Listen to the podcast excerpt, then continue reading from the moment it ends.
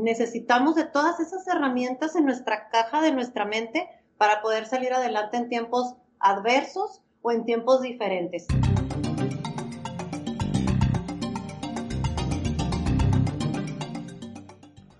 Bienvenidos a Mindset Podcast. Es un espacio donde conectaremos con emprendedores, empresarios, músicos, deportistas, así como con todos aquellos que apuestan por generar un impacto positivo en el mundo. Sabemos que las experiencias de las personas son lo más valioso. Es por eso que aquí te compartiremos lo que han vivido cada uno de nuestros invitados y el camino que han recorrido para lograr posicionarse como agentes de cambio desde su área de expertise. El día de hoy tenemos como invitada a Inés Velasco, quien es ingeniera industrial, egresada del Instituto Tecnológico de Ciudad Juárez y también tiene una maestría en desarrollo empresarial por la Universidad Autónoma de Chihuahua. Cuenta con más de 20 años de experiencia en industrias manufactureras como la automotriz, médica y electrónica. A través de dicha experiencia ha tenido la oportunidad de especializarse en el área de la adquisición de talento para diferentes sectores dentro de la industria y desde 2016 dirige Sigma Solutions, que es una agencia dedicada al reclutamiento y selección de personal para vacantes de nivel técnico a gerencial con un enfoque en posiciones especializadas. Pues bienvenida Inés, gracias por aceptar la invitación. No, al contrario, muchísimas gracias a ti, William. Es un honor para mí estar, estar participando contigo. Gracias, Inés. Quiero comenzar por preguntar en los tiempos que estudiaste, cuando decidiste cursar y estabas por egresar en ingeniería industrial, había un área que te llamaba la atención especializarte, si es que se manejaba como ahora por alguna línea de especialidad. Fíjate que en mis tiempos, este, estábamos, nosotros nada más llevábamos la carrera de ingeniería industrial, punto, no, no había una especialidad como lo hay ahora. Eh, para allá cuando yo iba a finalizar, sí me di cuenta lo que, lo que yo ya sabía desde antes de empezar. A mí lo que me encantaba era el trato con la gente y me gustaba mucho eh, la psicología, la psicología industrial en aquellos años apenas estaba empezando. Entonces, de las materias que yo llevé, esa fue una de las que a mí siempre se me hizo muy, muy interesante el hecho de trato con la gente, el hecho de poder entender a la gente o tratar de entender las diferencias entre ellas. Bien sabes que no todos somos, este, pues no, no todos vamos enfocados ni tenemos el mismo tipo de talento. Entonces, el área de psicología industrial siempre me encantó. La ingeniería, las matemáticas, todo esto no, no tenía problema con ellas, pero el área del personal sí, me gustó mucho. De acuerdo, entonces siempre te gustó ese contacto con las personas, el tratarlas desde en aquellos eh, tiempos que estudiabas y digamos ya cuando egresaste de la carrera pasó un tiempo y después estudiaste tu maestría o fue así continuo? No, fíjate, de hecho, este, yo estuve en maquiladora eh, aproximadamente, o sea, directamente trabajando como ingeniero de calidad, aproximadamente unos 10, 12 años. Las fechas exactas no las recuerdo, pero sí fueron bastantes años. Y cuando decidí estudiar mi maestría fue justamente porque ya había adquirido la, la experiencia dentro de la maquiladora y ya pude ver que iba de nuevo más orientada hacia el lado de administración y hacia el lado del contacto con la gente. Entonces, de las maestrías que yo encontré que me iba a servir como más integral, fue la, la maestría en administración. Y ya pues fue ya bastantes años después.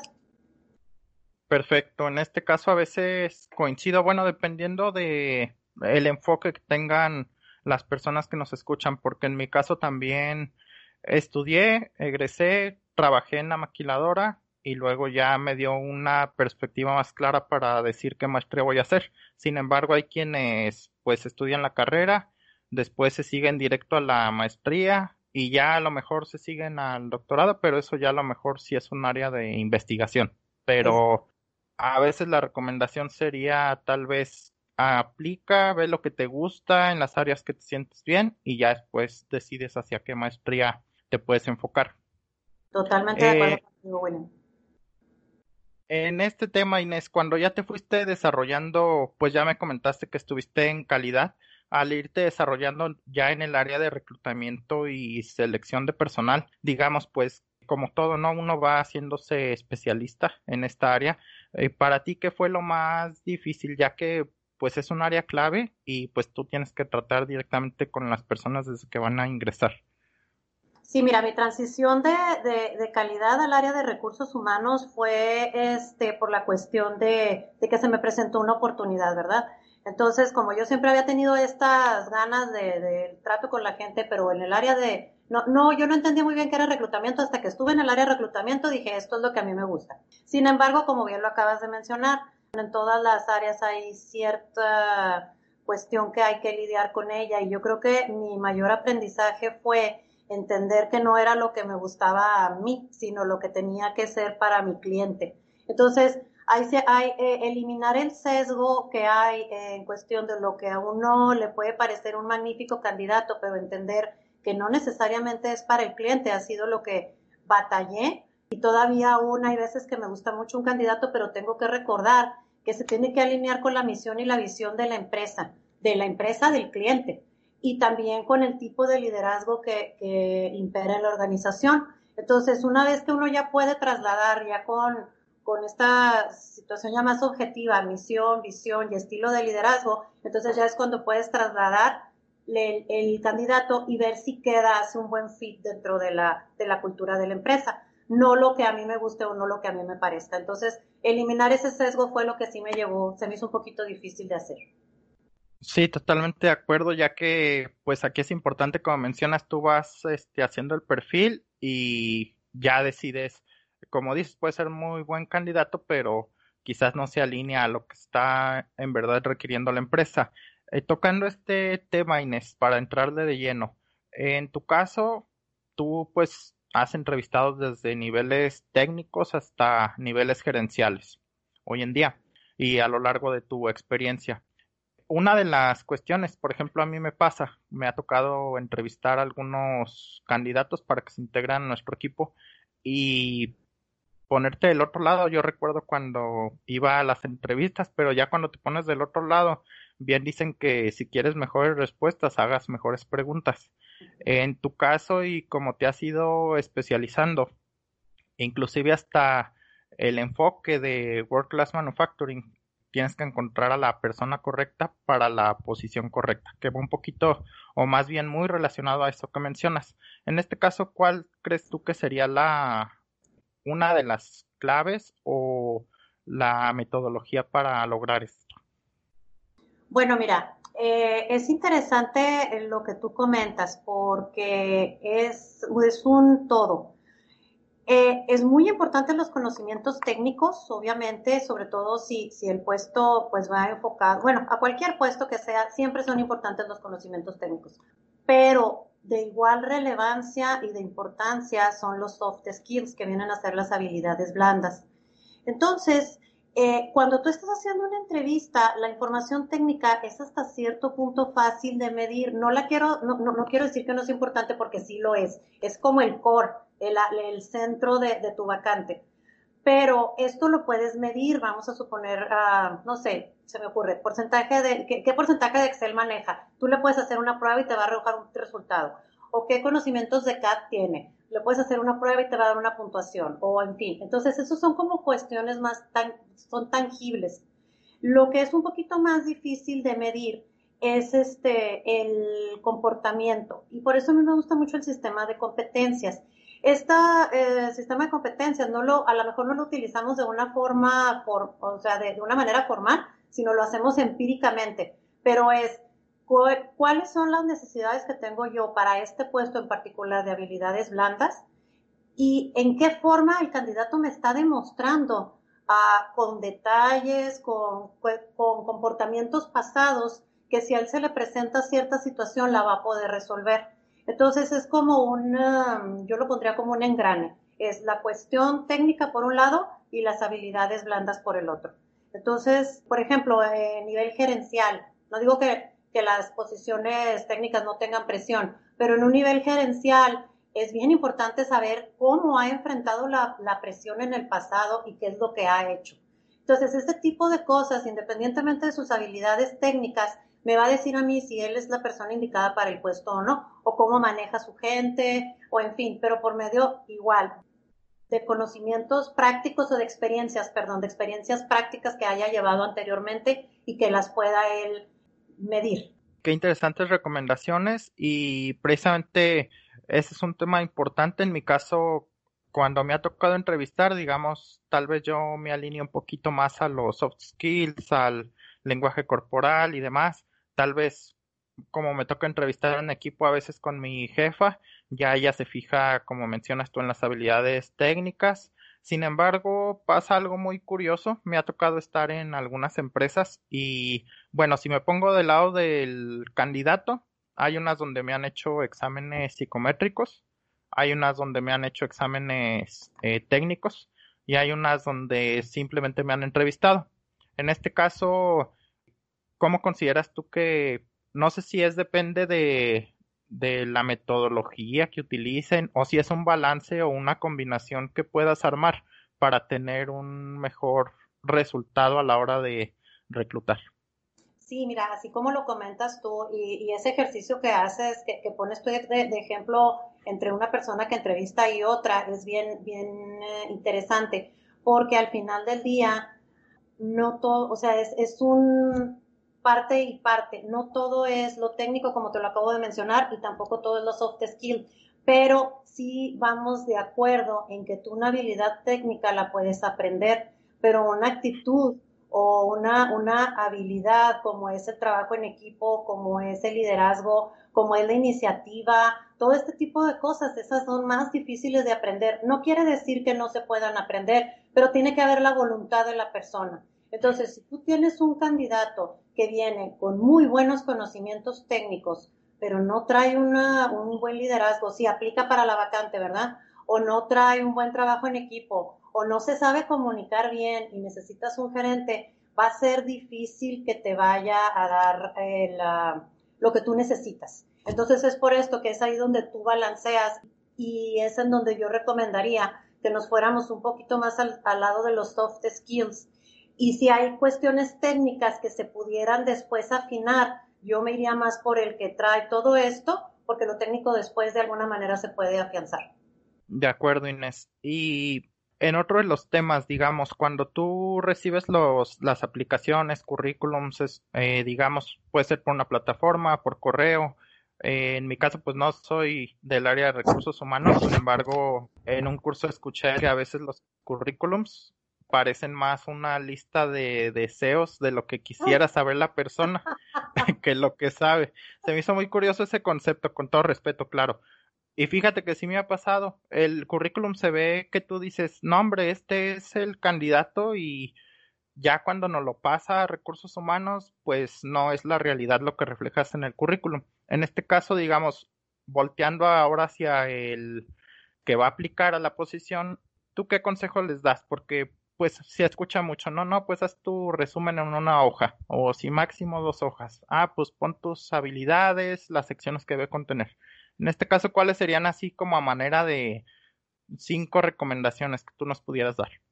Fíjate que, que, interesante esto. Acabo de dar un webinar, eh, eso duró 45 minutos, entonces se bien breve. Mira, lo primero que nada es no aventar los currículums como palomitas de maíz. No aplicar a todas las vacantes con el mismo currículum. Siempre yo recomiendo mucho tener un machote. Y en este machote es justamente en donde tú no, tú cuentas tu, tu, experiencia exactamente tal como la tienes. Yo jamás en la vida recomiendo mentir por lo que estás comentando tú, porque se ve muy bonito y a la hora de que entras a la entrevista, pues ya no tienes cómo comprobar esos conocimientos. Pero sí es importante eh, adaptar el currículum a lo que tú estás viendo que está requiriendo eh, la empresa. Y cuando me refiero a adaptar, volvemos a donde mismo, de las, de las habilidades y los conocimientos que tengo yo, ¿Qué están requiriendo ellos que sí lo cumplo? Y de esa manera lo pongo como más visible, siempre y cuando sí lo cumpla, no, no, no me canso de hacer énfasis. Eh, ¿Por qué? Porque los reclutadores somos como detectives. Entonces, cuando hay mucho, em, cuando hay pocos candidatos, eh, nosotros sí nos damos el tiempo de ponernos a investigar, a hablar y todo esto, pero hay épocas en las que hay muchísimos candidatos. Entonces sería una lástima perder una oportunidad de una entrevista si nosotros no no ponemos visible la información que se requiere para la vacante. Esa es, esa es una, una cuestión, tener un machote y tener diferentes, uh, irlo adecuando, ¿verdad? Tener un summary. A mucha gente, esto, esto es algo muy personal, ¿eh? yo como cuando les digo cuando doy asesorías, no está escrito en piedra, esto es lo que yo he encontrado a lo largo de mi experiencia. Tener un summary. El objetivo es bueno, pero el objetivo me dice qué es lo que quiero yo y qué es lo que yo quiero obtener. El summary o lo que viene a ser un extracto de mi experiencia es un parrafito al principio del, del currículum, donde me dice a mí en unos breves, eh, volvemos donde mismo, en un párrafo, la experiencia que yo tengo, así bien en general, qué es lo que puedo aportar a la empresa y cuáles son mis habilidades principales. Y de esa manera yo ya engancho al reclutador o al hiring manager, ¿verdad? Para, para que siga interesado en mi currículum.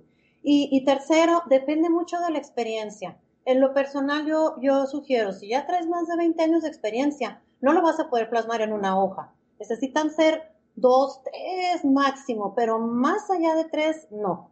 Y también, si yo tengo, estoy recién egresado, tengo pocos años de experiencia, pues no me voy a ir a tres hojas, con una es más que suficiente. Perfecto, pues ahí quedaron estas recomendaciones. Vamos a sumarizarlas también para compartirla ahí en los recursos del podcast. Algo quizás relevante, a mí me ha tocado también recibir currículums y no sé si esté haciendo una, bueno, digamos que a mi punto de vista personal a veces es bueno, me tomo el atrevimiento de hasta sugerirle a las personas, oye, yo te recomendaría esto en tu currículum, aunque no lo reclute, pero eso ya es algo personal, porque por ejemplo me ponen, como tú mencionas, recién egresados y experiencia de operador, lo cual pues realmente para mí no es relevante porque no es algo que va a requerir para la posición que está aplicando.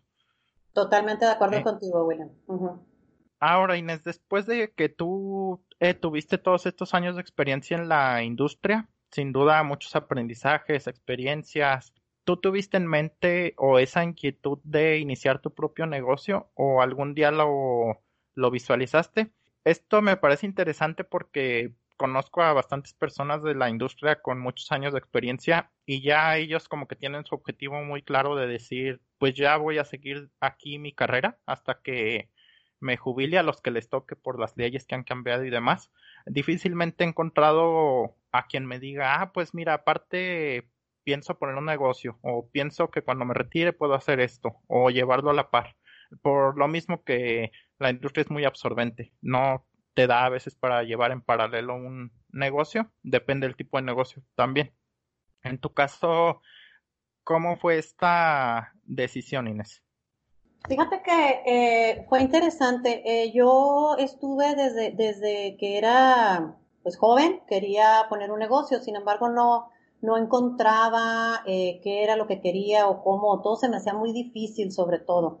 Sin embargo, acercándome a los 40 y, y, platicaba esto con otros amigos emprendedores de mi generación, que viene a ser la generación X, como que a los 40 nos empieza a dar así como que la espinita, ¿verdad? muy contrario a la, a la generación de los millennials, que hay muchísimos millennials muy emprendedores desde muy jóvenes.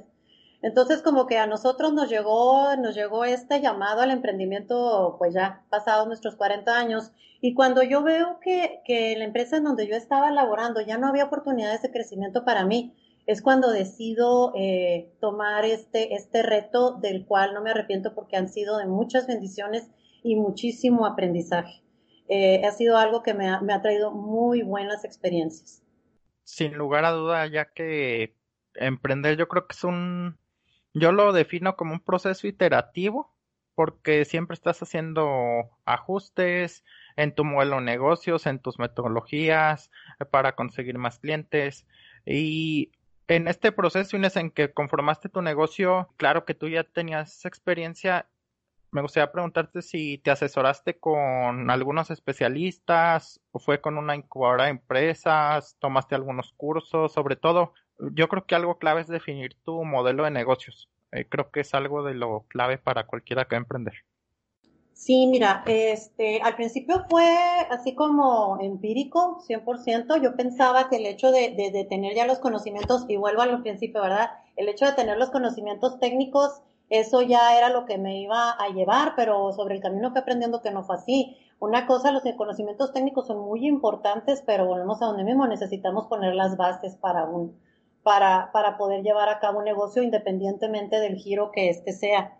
Entonces, algo que a mí me ha ayudado mucho es que ah, siempre me ha gustado mucho aprender.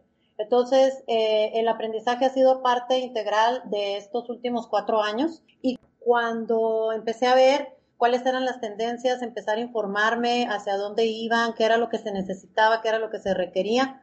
Entonces fue cuando empecé a tomar cursos, me empecé a asesorar con gente, eh, porque los cursos son muy buenos, pero mi recomendación sería siempre acércate a la gente que ya lo haya puesto en práctica, que tú lo veas como alguien exitoso y si tú formas tu, tu modelo y dices, quiero algo así como esta persona, ¿cómo le hizo? Entonces empezar a ver hacia dónde vas, hacia dónde te diriges para que puedas moldear tus metas.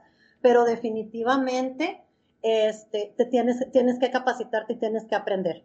Y yo sugeriría que fuera a través de algo práctico, que lo, que lo vayas viendo. Obviamente empecé a tener mentores, mis mentores tanto en el área financiera como en el área de reclutamiento, como en el área de cada una de las áreas que yo me sentía más débil fue donde empecé a, buscar mentores para llevar a cabo esto.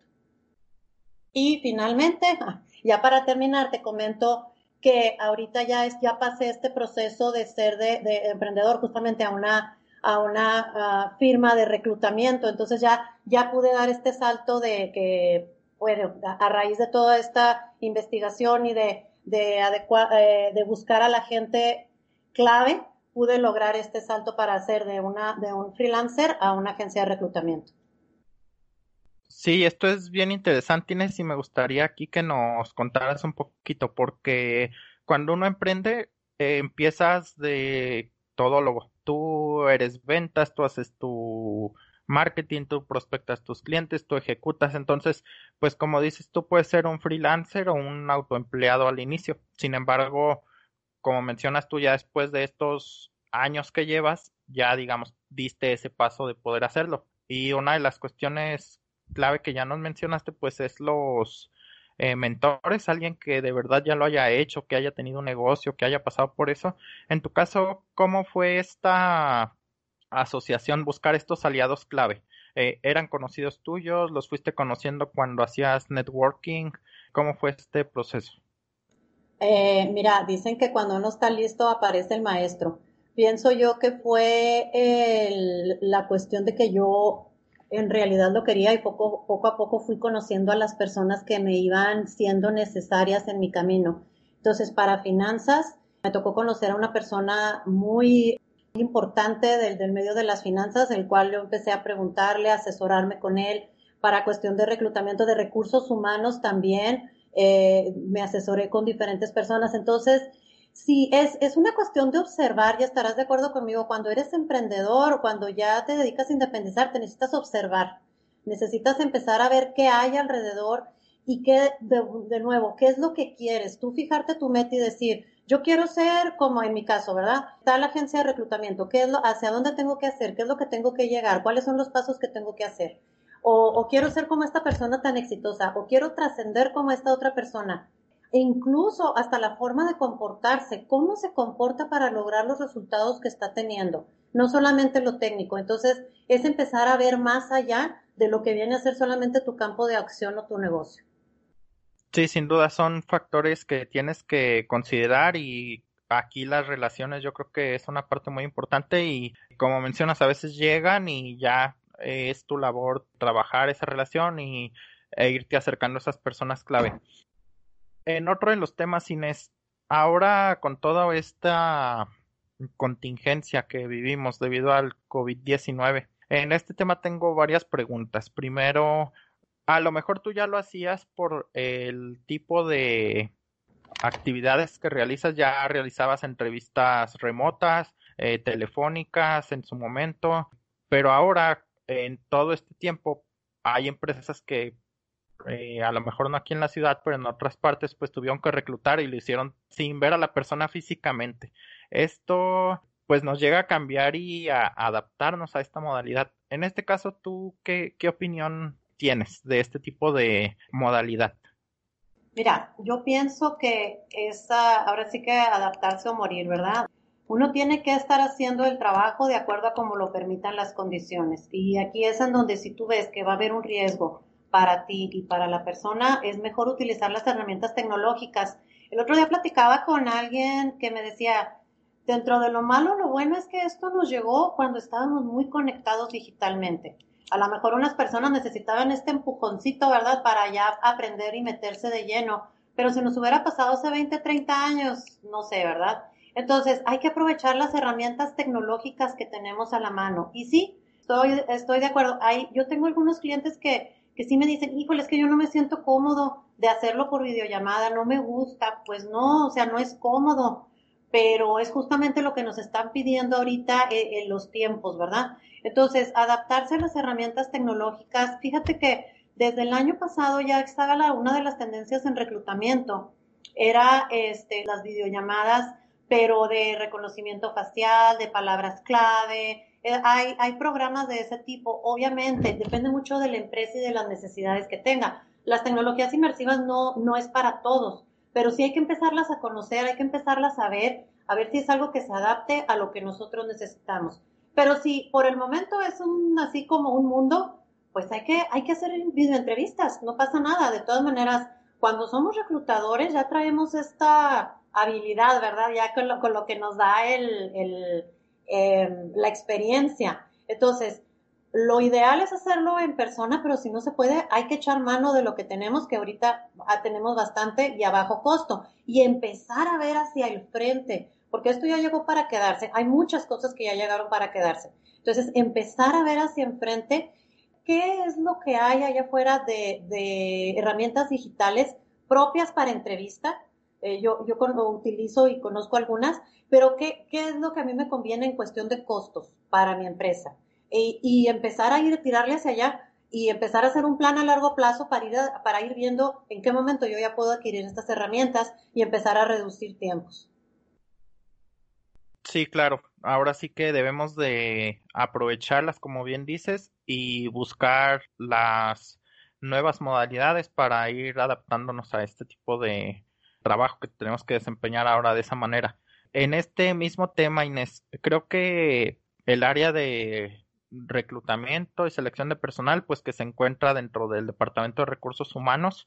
Eh, algo que he estado pensando y quisiera saber tu opinión es que, eh, por ejemplo, algunos amigos, compañeros, pues el miedo está presente, ¿no? De regresar y retomar tus labores. Eh, es natural, no, no podemos decir, ay, no tengo miedo. Sí podemos, por lo contrario, tomar precauciones, alimentarnos bien, hacer en la medida de lo posible ejercicio y no dejar que ese miedo no nos deje actuar. En este caso, ¿cuál sería tu, tu perspectiva de esto? Y sobre todo porque creo que un factor de lo que pudiera pasar es el rendimiento o la productividad. Si tú vas con miedo, si vas con esa incertidumbre, quizás no vas a estar al 100% y no vas a rendir en tu trabajo, no vas a dar los resultados. Entonces, eh, ¿cuál sería tu opinión, Inés? Mira, es muy interesante lo que tú comentas y de nuevo vuelvo a la adaptación. Estos son tiempos de cambio y nos tenemos que adaptar. En el momento en que nosotros aceptemos que vamos a estar en una nueva normalidad por un tiempo indeterminado, algunos manejan dos años, algunos manejan más, eh, hasta que no se encuentre una vacuna, hasta que no haya un este o, una contagio masivo o como le quieras llamar, hasta entonces vamos a tener que utilizar, que, vivir esta nueva normalidad. Y como tal, eh, todos estamos de duelo de alguna manera. El otro día lo leía y decía yo, sí es cierto, estamos en un duelo porque todos perdimos algo. Lo algo que tiene esta, esta pandemia es que no respetó ah, nada, ni clase social, ni raza, ni religión, ni ubicación geográfica, ni nada. Entonces, todos perdimos algo en mayor o menor medida. Y una vez que nosotros podamos aceptar este duelo que estamos viviendo, entonces es cuando vamos a, a, a decir, ok, estoy triste, perdí esto, pero si tengo una actitud de adaptación, voy a poder aprender qué fue lo que gané. Cuando hay una, una pérdida, al, al final siempre tiene que haber una ganancia, ¿verdad? Entonces, ¿qué fue lo que gané? ¿Cuáles fueron las lecciones aprendidas de esta cuarentena? ¿Para quién le va a tocar regresar? Hay otros que ni siquiera estuvieron dentro en su casa, ¿verdad? Pero, ¿qué fue lo que aprendí? ¿Cómo voy a, qué, cuál es la actitud que voy a tomar? Tenemos que ser bien objetivos. Las redes sociales eh, no estoy en contra de ellas, son muy buenas, pero si las sabemos usar correctamente. Y entonces empezamos a caer en un estado de crisis y de alarma. Entonces siempre hay que ser objetivos. Ni, ni tampoco es una gripe que le va a dar todo el nada más y ya es una gripita, no, pero tampoco se va a morir el 75% de la población, ¿verdad? Entonces, con las medidas que nos están recomendando, vivir esta nueva normalidad y sacar las mejores lecciones aprendidas para implementarlas y adaptarnos a esta nueva, esta nueva vida que nos está tocando vivir. que también va a pasar. O sea, esto no se va a quedar para toda la vida, pero tenemos que tratar de tener este trago lo menos amargo posible y verlo con la mejor actitud. Claro, y pudiera agregar aquí eh, trabajar con nuestra mentalidad, que es algo muy importante, y ser agradecido. El ser agradecido te regresa al presente, ya lo decías en la mañana, en la noche, eh, te regresa. Y otra cosa interesante que escuché es quizás el optimismo, porque diferenciaban el optimismo del positivismo. El positivismo es que aunque tú veas un escenario negativo, digas, no, todo va a estar bien, no estás viendo la realidad. Por el contrario, el optimismo, aunque tú sepas que algo malo va a pasar o tengas eh, un escenario negativo, pero tú ya estás pensando en cuál es la mejor cara de eso y cómo te va a permitir actuar creo que coincido contigo, tenemos que adaptarnos y tomar precauciones para retomar nuestras actividades. Cambiando un poquito de tema y centrando ya en unos en temas o actividades más personales de tu día a día, digamos, cuando uno es emprendedor hasta cierto punto, pues tienes un poco de flexibilidad, sin embargo, pues ya tienes tu agenda, ¿no? Tu día con tus horarios bien establecidos. En este caso, ¿cómo es tu día a día? ¿Tienes algunos hábitos, rutinas establecidas? Pues mira, como tú bien sabes, este, la, la gente que nos quedamos um, en casa, algunos tenemos a los hijos. Entonces eso eh, lo hace más interesante, ¿verdad? El, el, reto. Yo ya había estado acostumbrada a trabajar desde casa, ya tenía muchos años trabajando desde casa. Eh, ahora lo que, lo que hay que jugar un poquito más con la rutina es, es incluir a los hijos en ella, ¿verdad? En la mañana. Entonces, rutina hay porque sí o sí. Eh, entonces, es levantarse en la mañana, eh, yo aconsejo siempre, eh, nunca te quedes sin arreglarte, sin, como si te fueras a ir a la oficina. La mejor ropa de calle, nada más, ¿verdad? No tiene que ser tan formal, pero sí algo que le haga a tu cerebro hacer el clic de que ya vas a empezar un día laboral. Y luego después, bueno, el día laboral, comemos en familia, terminamos nuestro día, nuestras actividades, en la tarde ejercicio, en lo personal, a, mí, este, yo sí necesito estar en una clase para poder hacer ejercicio. Entonces, este, gracias a estas modalidades la pude obtener. Y luego, este, ya en la noche, la familia. Entonces, ¿qué es lo que, eh, qué es lo que hemos ganado? Pues, conocernos un poquito más, estar más tiempo juntos. Eh, como te comentaba ahorita, no todo es, no todo es negativo. Hemos tenido oportunidad de apreciar las cosas que antes para nosotros era como, lo, normal es más, lo teníamos ya tan seguro que ni siquiera lo veíamos. Entonces, ahorita lo que comentabas tú acerca del agradecimiento es, es tota, estoy totalmente de acuerdo contigo, pero sí, la rutina, la rutina la tengo desde las eh, que me levanto hasta las 10, 11 de la noche que me acuesto, todo está muy estructurado. No hay tiempo de aburrirse, la verdad, ¿eh? No, para los que dicen, es que ya no sé qué hacer, creo que eh, puedes buscar muchas actividades ahorita, un sinnúmero de recursos en línea, cursos y, gratuitos. Entonces solo es cuestión de que busques y seguramente vas a encontrar algo que, te sirva. En otro de, los temas, Inés, en este caso, sea cual sea el tipo de literatura, ¿cuál es el libro que más recomiendas? Mira, yo tengo, bueno, para, para cuestiones de emprendedores, yo hay un, un, libro que a mí me ha gustado mucho porque volvemos a lo mismo, es de una persona que le tocó vivirlo, no, no es teoría. Y se llama The Black Book, el, el libro negro. Se apellida Garrett, el autor. Este libro me gustó mucho porque es como un manual práctico de cómo puedes ir tú balanceando tu vida por lo que platicábamos ahorita. Sí, los emprendedores tenemos flexibilidad, pero al mismo tiempo, o sea, tenemos una carga de trabajo tremenda. Entonces tienes que encontrar ese momento para poder este, hacer encontrar el momento para convivir con tu familia, pero al mismo tiempo para dar los resultados de tu negocio eh, y las metas que tienes tú, ¿verdad? Entonces este libro me es un manual muy práctico. Esto es por el lado del emprendimiento. Y por el lado del crecimiento personal, las 15 leyes de, crecimiento de, de, Maxwell, a mí la verdad me han encantado, igual también, se me hace un libro muy aterrizado, pero ese ya va orientado hacia el crecimiento. Yo me di cuenta ya después de que tenía un ratito ya independiente, que si tú haces lo necesario para ir creciendo como persona, los resultados de tu negocio se van a ir junto contigo. Entonces, esto, esto me quedó muy claro con los libros de, Maxwell y este, este libro en lo, en lo particular me gustó mucho. Bueno, pues ahí los vamos a poner igual en los recursos que vamos a compartir para quienes sea crecimiento personal o sean emprendedores puedan tomar estos recursos. Y en otra de las preguntas, Cines, en tu caso, ¿cuál es tu definición de éxito? Y si ha ido cambiando a través del tiempo. Sabes que yo te lo puedo, yo te lo puedo resumir. Para mí, el éxito es encontrar tu propósito en la vida. Ese es el éxito. Y una vez que lo tienes, tener la capacidad de poderlo llevar a cabo, eso es ya lo, último para poder trascender. Y cuando me refiero a trascender, quiere decir dejar una huella en la vida de los demás, una huella positiva, obviamente. Eh, que, que, que el recuerdo que tengan de ti es que veniste a sumar, no a restar. Eh, para mí eso es, eso es la definición de éxito. Y si me hubieras preguntado hace, no sé, 10 años, te hubiera dicho que tener mucho dinero. Entonces, sí, definitivamente va cambiando, va cambiando lo que es nuestra definición de éxito. Gracias, Inés. Por último, para todos los que nos escuchan, ¿cuál es ese mensaje que les dejas? Eh, sean profesionistas, emprendedores, empresarios, ¿qué mensaje les dejas, Inés? Mira, este, no me canso de repetirlo porque lo veo a mi alrededor. Eh, tenemos que ser flexibles, tenemos que adaptarnos y tenemos que verle el lado bueno a las cosas, por muy difícil que, que, que, se vea el panorama, ¿verdad? Tenemos que ser capaces de reinventarnos, de tener esta apertura de mente para cuando se nos vayan empezando a acabar las, las salidas, tenemos que empezar a buscar nuevos horizontes y descubrir nuevas habilidades en nosotros. Eh, eh, por ejemplo, estoy segura que esta, esta cuarentena a muchos de nosotros nos ha sorprendido lo que hemos sido, sido capaces de hacer, que, que si no fuera por estas circunstancias, en la vida los hubiéramos pensado.